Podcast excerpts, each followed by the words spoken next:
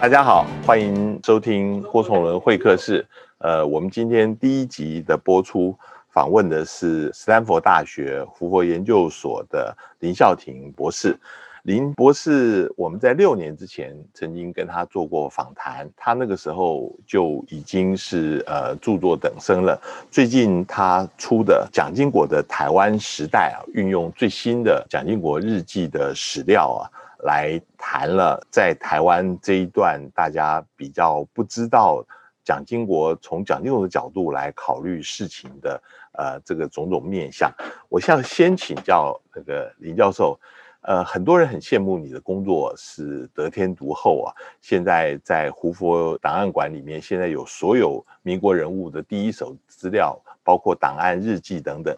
你怎么到的胡佛研究所？然后现在胡佛档案馆又怎么样成为现代中国史的首屈一指的典藏机构？呃，是的，啊、呃，谢谢崇伦，然后各位听众朋友，大家好哦。我在二零零三年在英国的牛津大学啊、呃、拿到中国近代史博士之后呢，在美国的伯克莱加州大学做了一年的博士后研究。那其实我在中央研究院的近代史研究所，当时已经找到一个博士后的工作，嗯嗯、准备要回台湾工作。可是就在那个时候，大概是二零零四年左右吧，刚好这个胡佛档案馆的整个近代中国的计划刚要整个重新一个突飞猛进啊，就是那个时候他们。拿到了两蒋日记，然后有国民党的史料，还有宋子文、孔祥熙的这些档案。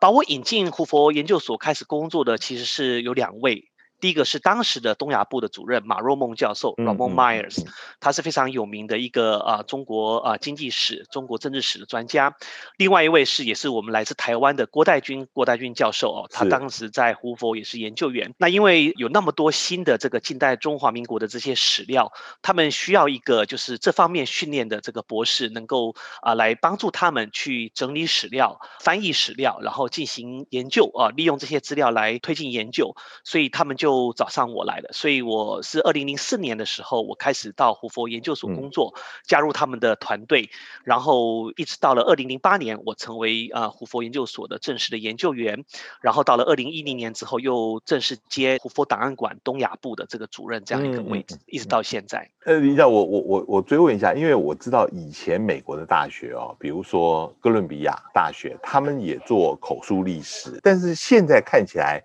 是。胡佛这一边似乎是发挥了磁吸效应，大家越来越多的人，越来越多的史料集中在这里，是不是这样子？是的，嗯，胡佛。研究所是由美国第三十一任总统 Herbert Hoover 他所创立的。嗯、那他本人呢，第一个会说中文，第二个他在中国天津呢住了六年左右，哦、所以他其实本人呢，创办人本人就跟近代中国的这关系非常渊源非常深厚。然后呢，他创立的这个胡佛档案馆之后呢，很多一九四九年以前国民政府时期的这些重要人物呢，在四九年以后到了美国去，然后他们的后人呢就把这些资料呢就捐到胡佛档案馆来。所以换句话说。其实胡佛档案馆跟美国其他的这些学术单位比较的话呢，我想对于特别对于近代中华民国、近代中国这一块呢，它是有一个比较深厚的一个历史的一个基础。嗯嗯、那因为资料史料非常的丰富，就像一个吸磁效应一样，就是当你知道说这个史政机构有非常非常多跟近代中国有关的资料的时候，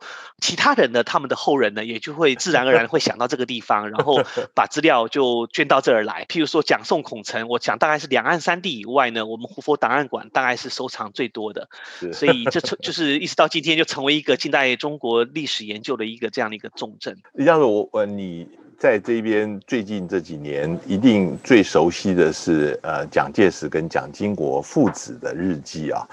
我想请教的是，他们父子在记日记的方式。跟他们呃书写的形式上有什么不一样？我特别感兴趣的是，因为外界有很多说法是蒋经国从俄罗斯回来以后，他父亲就开始要他写日记啊。这个写日记的方法是不是跟我知道其他的侍从室的人一样？包括唐纵，包括这个俞国华，他们写的日记还要给蒋先生批改的哈。那这个在。会不会也影响到日记书写的方式？甚至有人怀疑它的真实性，你怎么看？我想哈，的确是蒋介石本人，他对于这个王阳明、对于曾国藩啊这些古人，他们这种记日记的这种习惯呢，他是非常非常的尊崇，而且。蒋介石自己本人也相信，这个每天反省自己，透过日记的书写，作为一种修身养性，一种非常重要的一种作用。所以他也会要求他身旁的这些重要的这些官员也好，党政军人士也希望能够他们能够写日记。所以就像您刚刚提到的，像陈诚也留下了很多日记啊，然后像周至柔啊，像黄杰啊这些重要的民国时期的人物，他们都留下了日记。蒋介石跟蒋经国的这个两个人父子之间，他如果说你要问我说他们的日记内容有什么不一样，我想呢，呃，应该怎么可以这么样简单的做一个概括吧？就是基本上蒋介石的日记。绝大多数的内容都在谈这个国家大事，啊、呃，比较少这个相对相比较之下比较少去呃涉及到这个私事家庭的这个事情。不过呢，如果说你有机会啊、呃，能够去读蒋经国的日记，你就会发觉，他当然也会记很多的这个国家的大事，可是他。跟他父亲比起来，我想他记载了更多的是家庭的生活，嗯、他对于子女的看法，对于教育，对于很多呃这个家庭的家事，啊、呃、很多这些他夫妻俩之间的互动啊等等，还有他个人的内心的一些感受哦，就是很很主观的、很私人的这样的一种一种他个人的人生感受。这个是我在阅读他们两父子两个人的这个日记，我的一种基本上一个大的感觉，就是父亲呢大概就是比较中规中矩，都是在讲。谈党党政军党国大事啊，每天就是规规矩矩记下来。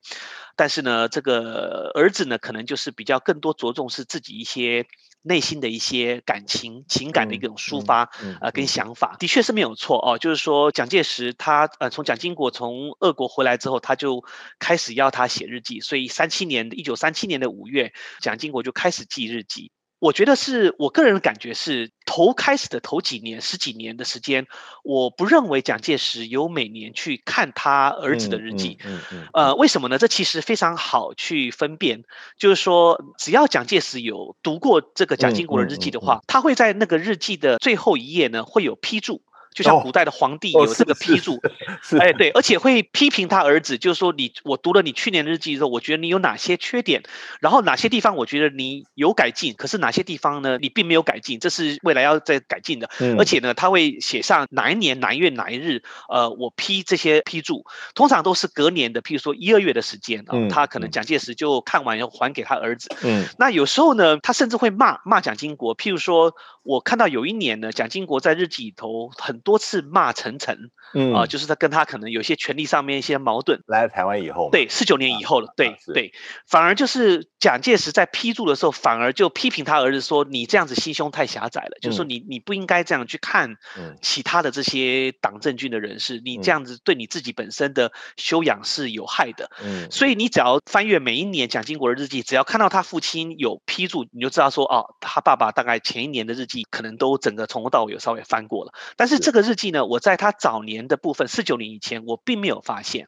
当然，也有可能是因为早年的一些日记，八年的时间是抄本，就是可能日记的状况比较危险，比较这个纸质损毁的，所以蒋经国他要他的这个秘书呢做抄誊的功夫。哦，不是。那因为这些抄誊本，嗯、对，就是变得不是原本。嗯、那抄誊本现在在胡佛，原原件不晓得在哪儿。嗯、你如果看抄誊本，你就看不出来有没有蒋介石的这个留下了这些文字批注。所以我我一个猜测是，可能到了五零年代以后呢。大概每年每年，他爸爸都会去抽阅他他儿子每前一年所写的日记，这样子。在在阅读蒋经国日记的时候，哪一天或者哪一个记载让你呃最印象最深刻的，或者是你你最动容的是什么事情？我其实坦白说，我其实看了他啊四十二年的日记之后，大概每一页我都翻过了。我反而让我留下比较深刻印象的，并不是他在谈论那些。重要的国家大事，譬如说他这个不不管在哪一个阶段，不管是总统或者行政院长、副院长，或者是国防部部长，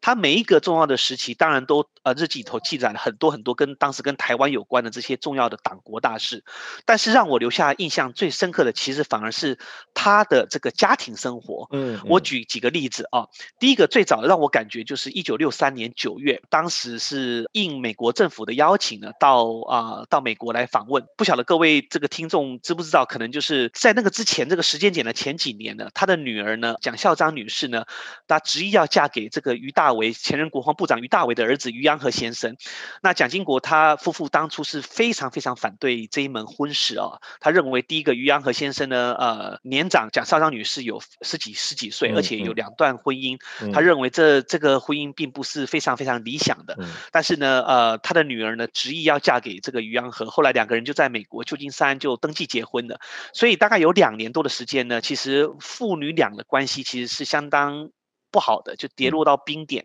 啊、呃，甚至没有什么联络哦。嗯、可是呢，从日记里头可以知道，六三年的时候，当呃父女俩重新在美国旧金山机场的那个 lobby 啊再度重逢的时候，而且还有一个外孙啊，然后还有女婿、嗯嗯、啊，那他蒋经国自己写说，他留下了这个感。呃，这个很感动的一个眼泪啊，嗯嗯、然后就是父女之间的这种那么多年的误会，也就是释怀了，啊，然后他也觉得他对他自己的女儿感到很自豪，能够在外面能够自力更生，他觉得非常非常自豪。嗯、另外就是说，譬如说一九七零年的十月啊，当时蒋经国的长子蒋孝文呢，突然因为一个血糖太低，然后陷入昏迷，嗯、从此呢他就没有真正的清醒过来了啊。最严重的时候，整个月份呢，他都在医院里头，都是一种半昏半醒的状态。然后蒋经国跟他的夫人方良女士呢，为了这个儿子的这个健康呢，他是真的是焦虑万分。然后我就看到十月三十号，就突然看到有这么一则日记记载，就是因为当时呢，他蒋经国这个蒋孝文的事情呢，他不敢跟父亲蒋介石报告，嗯，他怕蒋介石呢对他这个长孙呢的健康呢，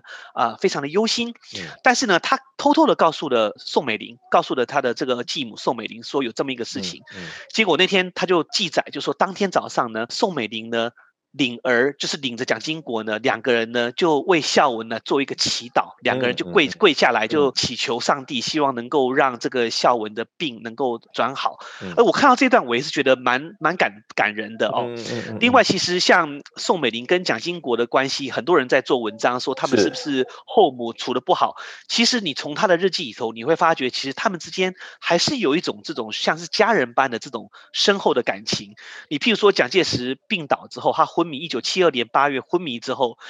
啊、呃，蒋经国自己就在日记自己就承认了，他说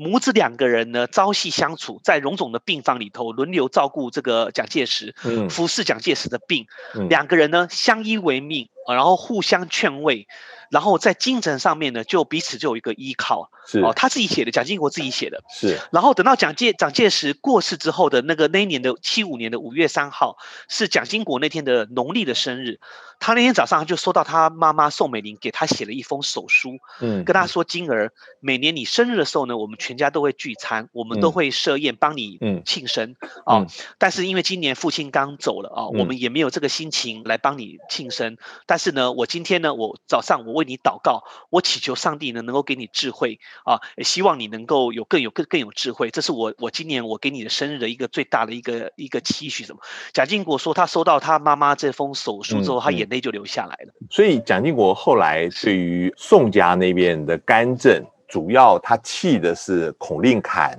或者是像孔令伟这样的人，而不是真的是对于宋美龄这么在意，是不是？呃，我想当然比较生气，可能就是早年有这个上海这个打老虎的孔令凯吧。那不过就是说，其实蒋经国，我相信他也不是傻子啊，他知道孔令凯、孔令仪、孔令伟这些这些姻亲能够有那么大的这个势力，肯定是这个宋美龄她在背后是有大的这种影响力嘛。对所以当然也是会呃掺杂了一些比较复杂的一种情绪。嗯、但是就像我呃之前接受这个啊、呃、媒体的访问，我强调的，再怎么样呢，出于对于父亲蒋介石的一种敬重敬爱，嗯嗯、我相信这个蒋经国基本上对于他的后母啊、呃、宋美龄是一个比较尊敬的一个、嗯、一个态度，就基本上待之以礼。我我想接下来我想谈刚刚到台湾的时候，蒋经国那个时候手握这个情治大权啊。现在你在阅读完日记以后，或者是你还有参照其他的一些史料。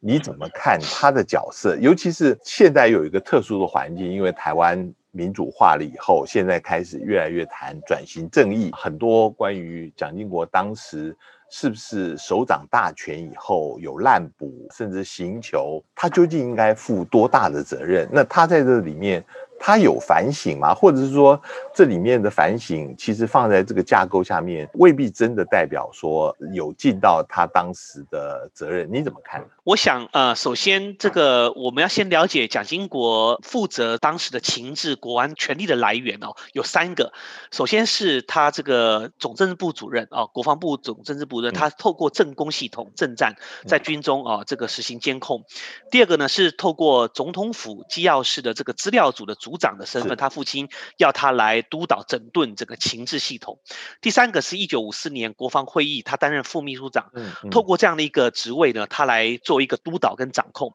如果说呢，我个人看法是这样，如果说他是的确是有这些职位再生，然后呢，透过这些政府所赋予的这样的一种职称，然后来督导。来接管指挥这个台湾当时的整个国安情治系统的话，那么如今如果现在我们回头来看当时这段历史，如果真的是发生了一些冤冤狱也好，或者是一些误杀、误判、误抓等等，我想呢，在政治上来说，他这样的一种责任是不是应该要去负担？我想未来可能。没办法避免啊，这是一个我们很持平的一个看法啊，就是他今天如果既然负有督导在身，那他没有做好，肯定可能是需要这个历史的公平来作为一个评价。不过呢，我也要再强调一个，就是说，当时五零年代、六零年代的当时的时空背景，跟我们现在的这样的一个时空背景跟价值观，其实是有很大的不一样。我从日记里头所反映出来，蒋经国他的想法，当然他也有怀疑，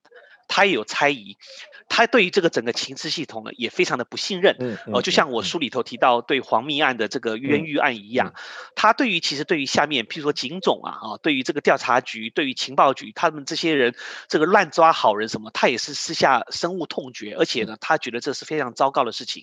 他也甚至曾经动摇说，下面的人呈给他的这些报告到底是真是假，到底有没有虚构？但是呢，很显然的，以他一个人的力量，他其实是没有办法掌控整个那么庞大的。数千人甚至数万人这样一个减掉系统也好，或者情治系统，所以在这种情况之下，你可以感觉出来，就是在他日记里头，他其实是相当无奈的，嗯啊、呃，就是希望能够。整顿，希望能够用他的力量去改革、去整顿、去把旧的这种大陆时期这种派系之间的斗争呢，希望能够把它导正过来。可是很遗憾的是，我不认为他有办法以一个人的身份，或者是以一个人的力量，就能够在短时间之内就把整个情治系统整个把它翻转成他所希望的。所以在这种情况之下呢，特别是在五零年代啊、风雨飘摇的时候，当时国民政府到底能不能在呃台湾存活下来都有问题的情况之下。我觉得当时的这种所谓的白色恐怖也好，或者是以国安为名的这样的一种一种整肃也好，我认为蒋经国他内心是真正的认为他是在做一件是对台湾是有利的事情，因为他觉得如果今天共产党来了，整个渗透了，整个最后一块土地根据地都沦陷的话，那什么都没有了。嗯，所以今天我们再回顾来呃谈这段转型正义，我相信转型正义是应该要去做，特别是对于。过去的这个历史真相去做一个厘清啊，然后做一个这种把它呃真相去发掘出来，的确是是蛮有意义的一件事情。不过我们也要注意到，就是时空环境的确是有些不一样。我们在讨论思考这个问题的时候，也不能够去忘记去忽略的两个不同的价值观之间的一种矛盾。然后我们该怎么去厘清？而且生活在台湾的老百姓有不同的历史记忆，嗯，所以我怎么样去做一个很合理、很很好的一种处置？我想可能还需要进一步的这个大家来思考，跟这个也有关系的。我们刚刚前面提到是五零年代刚来台湾的时候，但是后来我们知道发生了江南案，刘立扬呃被帮派暗杀的这个事情。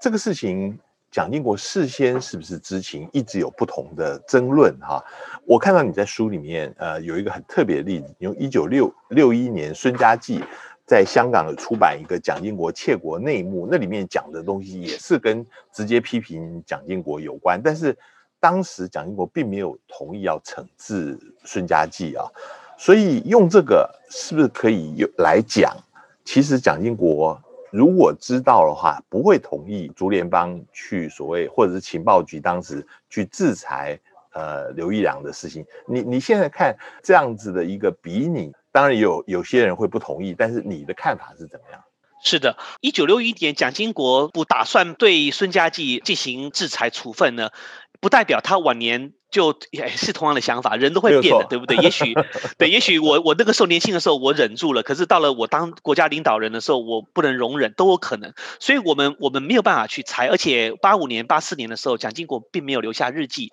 所以我们没有办法第一手的史料来啊、呃、来佐证说到底他内心是怎么想的。不过我我们只能这样推哦，就是说他早年曾经有这一段过往，所以我们可以以此也许来猜测说，也许到了晚年之后，他也许有可能还是持同样的想法。这个我我们都都很难说。不过呢，我觉得从现有的整个解密的资料，包括美国中央情报局的档案，以及呃当时一些人所留下来的这些回忆的资料，我个人倾向于认定蒋经国他事前是不清楚军事情报局他准备要动用这些竹联帮的这些黑帮的分子呢，跨海越洋去。处理这个事情，去做这个动动这个手，因为我我的感觉是，蒋经国他的政治性格，他的这个整个决策思维呢，一路走过来几十年来，我感觉他基本上是一个比较谨慎的人，嗯，就是他做什么事情，他不是那种。比较冲动、比较盲目、比较大胆的，呃，而且他会考量到八零年代当时的台美之间的这种各个各方面各面的关系，嗯嗯，是不是有必要因为一个人做了一本传记，讲了吴国桢啊，讲了蒋经国，讲了蒋介石，然后就劳师动众的，就是把这个台湾的军事情报啊系统的人员摄入到一个美国的公民，然后把人家在美国杀害？嗯，我觉得以 我对蒋经国的日记的一种反映出来，我感觉他会主动下令来做这个事情的几率似乎不太大。嗯，当然，我们这个可能需要未来更多的解密资料，嗯、我们再来进一步的做一个求证。在蒋经国日记里面，我看到你的书里面引述非常多他对于美国人的一个想法啊。事实上，呃，美国从一九四九年在台湾。对于台湾整个政经党，其实它影响力是非常非常大的啊，甚至呃有在别的国家也发生，美国甚至 CIA 会策划政变的这样情况，有很多人也被美国所吸收。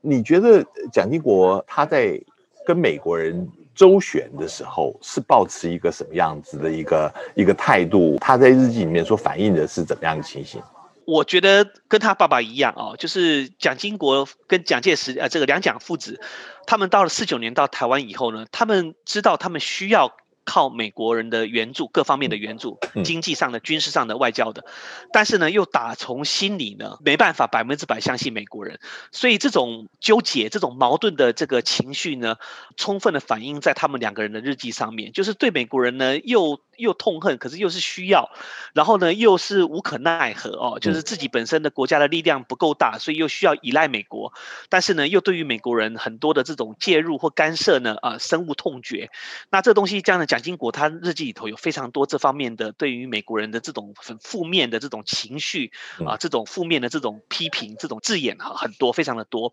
那我想呢，他蒋经国当然是他两两方面都在做。第一方面呢，他不得不跟。美国的，特别是 CIA 啊，驻呃这个台湾的这些人员，迎着笑脸来周旋，心里头也许在淌血，可是呢，他面对这些中央情报局在台湾的这些人员，又必须要跟他打好这个工作上的关系，嗯、这个这是这是一点。但是另外一方面呢，他又必须要时时防备着这些美国驻台的这些人员会不会搞鬼、嗯、啊，特别是在这个五零年代、六零年代，他看到周遭的邻国，南韩呐啊，然后越南呢，通通都发生这些政变哦，啊，看得他胆战心惊，所以他真的也是很担心。说啊、呃，台湾会不会发生这种类似的这种情况？那当然，他另外一方面，他也是强化自己本身台湾内部的这种管控。譬如说，他尽可能的不要这个让自己内部的人被美国人收买。当然，日记里头不经意他都提出来说，他其实都有掌握。呃，你譬如说像伊夫恩去跟这个美国的大使科克单独见面，蒋经国非常的震惊，因为伊夫恩是一个非常非常重要的一个情报的这个啊负责空军情报的这个重要的人员，而且是不要忘记当年这个。四九年，就是伊夫恩开着飞机把两蒋父子从成都呢开到了台湾来，所以是很重要的一个人物。所以这些东西他看在蒋经国眼里呢，他都很清楚。但是呢，呃，很遗憾的是，我们没有进一步相关的史料呢。目前至少我没有看到，就是国府方面，就是中华民国政府方面。是采取怎么样进一步的这个手段、手腕跟措施来防加以防防范。嗯嗯嗯、这个东西我这这方面的资料我还没有看到，我只看到就是说蒋经国他在日记有提到说有些人被收买啦，嗯嗯、啊，那他们 CIA 用什么手段？所以希望未来有机会更多的资料出来的时候，我们可以这方面的研究可以进一步的拓展。接下来想特别问两个具体的事情，就是这个跟美国呃是完全抵触的，一个。是台湾想要秘密发展自己的核武器啊，甚至要储备自己核武器的能力。这个事情，尤其到那个一九七一年之后，季辛吉访问中国大陆，那看起来美国跟中国要建交的这个情势越来越明显了。这个是一个呃，对于台湾的国防是非常重要的一个步骤，但是最后还是停了哈。你觉得？当然这是有后设之明。有没有可能，当时如果小蒋不顾一切，就是有了核武器？我们知道以色列其实也是美国表面上不愿意他发展核武器，后来他也是有了。这个会不会有投过身就过，真正能够确保台湾的安全？其实有很多人在讨论，就是说当时也许我们应该忍一忍，把核武器发展出来，也许情况会变成对台湾有利得多。你怎么从后面来评价这个事情？是，的确，从日记里头可以看清楚地感受到，蒋经国对于以色列是非常非常的推崇。他不止一次就是在日记里头，对于以色列这个那么小的国家，四面都是敌人啊，然后能够这样独立发展生存下来，他是非常非常的敬重对于以色列人。而且呢，以色列的这个核弹之父伯格曼呢，也多次的到台湾来访问，所以蒋经国都跟他有非常多的交流哦。所以可以很明显的感受感受得到，在六零年代，当台湾的确慢慢想要发展。这个核武研发的时候呢，以色列的确是一个 role model 哦，是一个台湾所非常敬仰的一个呃一个模范的角色。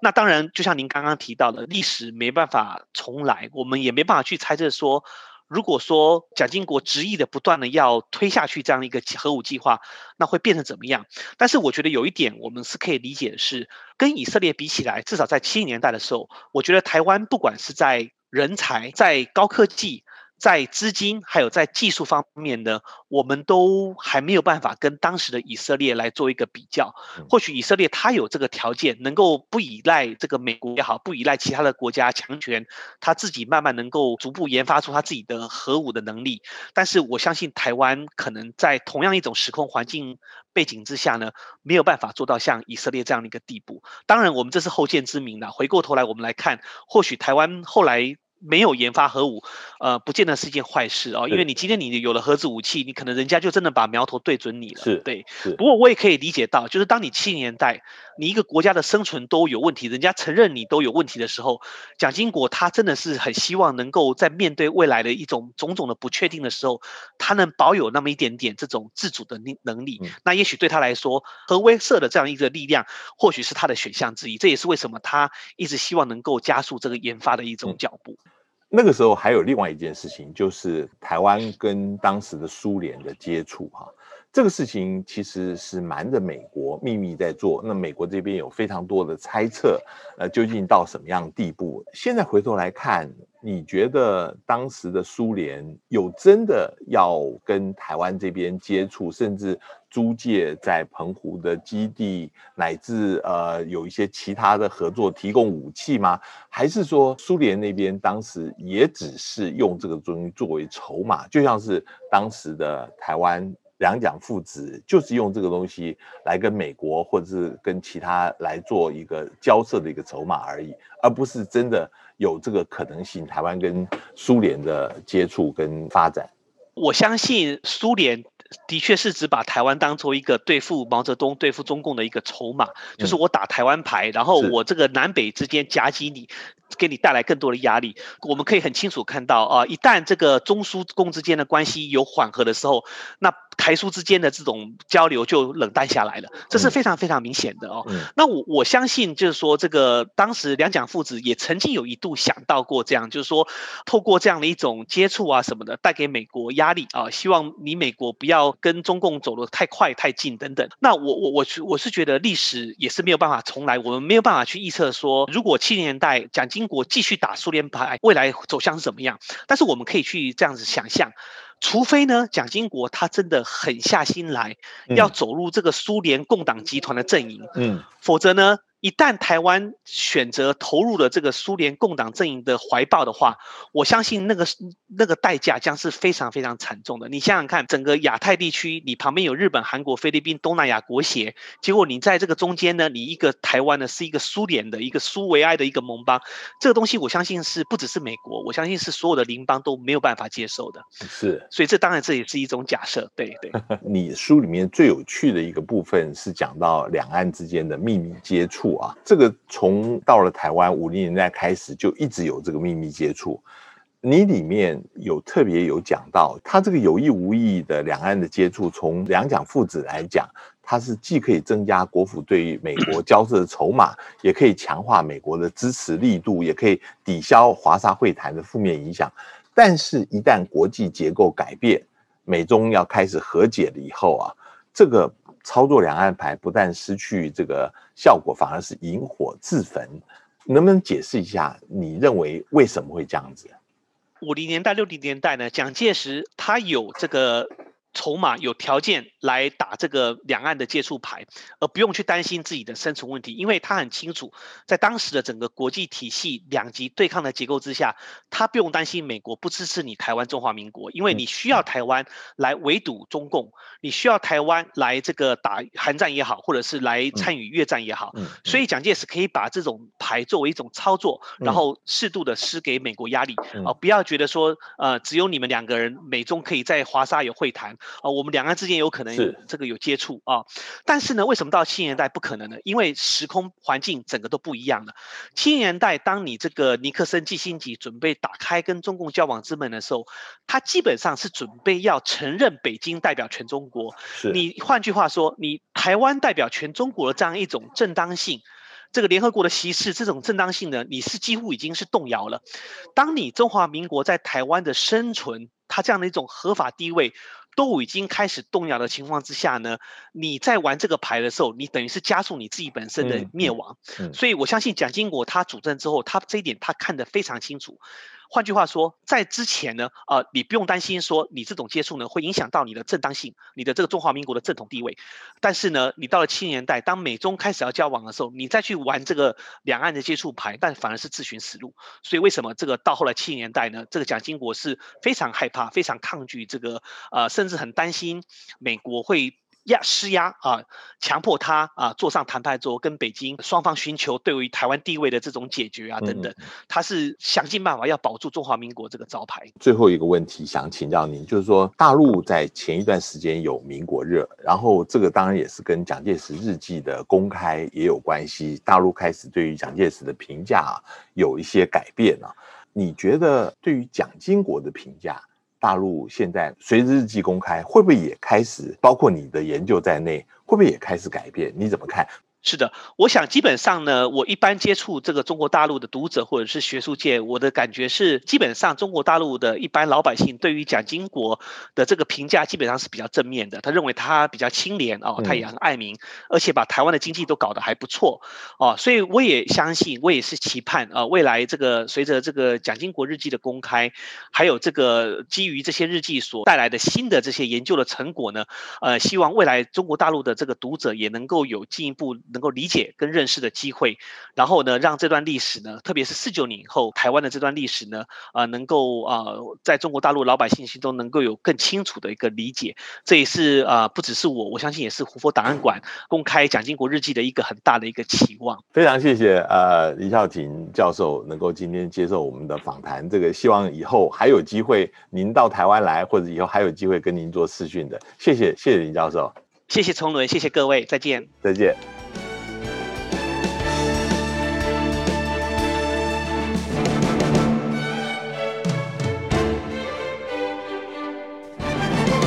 更多精彩的报道，请搜寻 VIP 大 U 点 com 联合报数位版，邀请您订阅支持。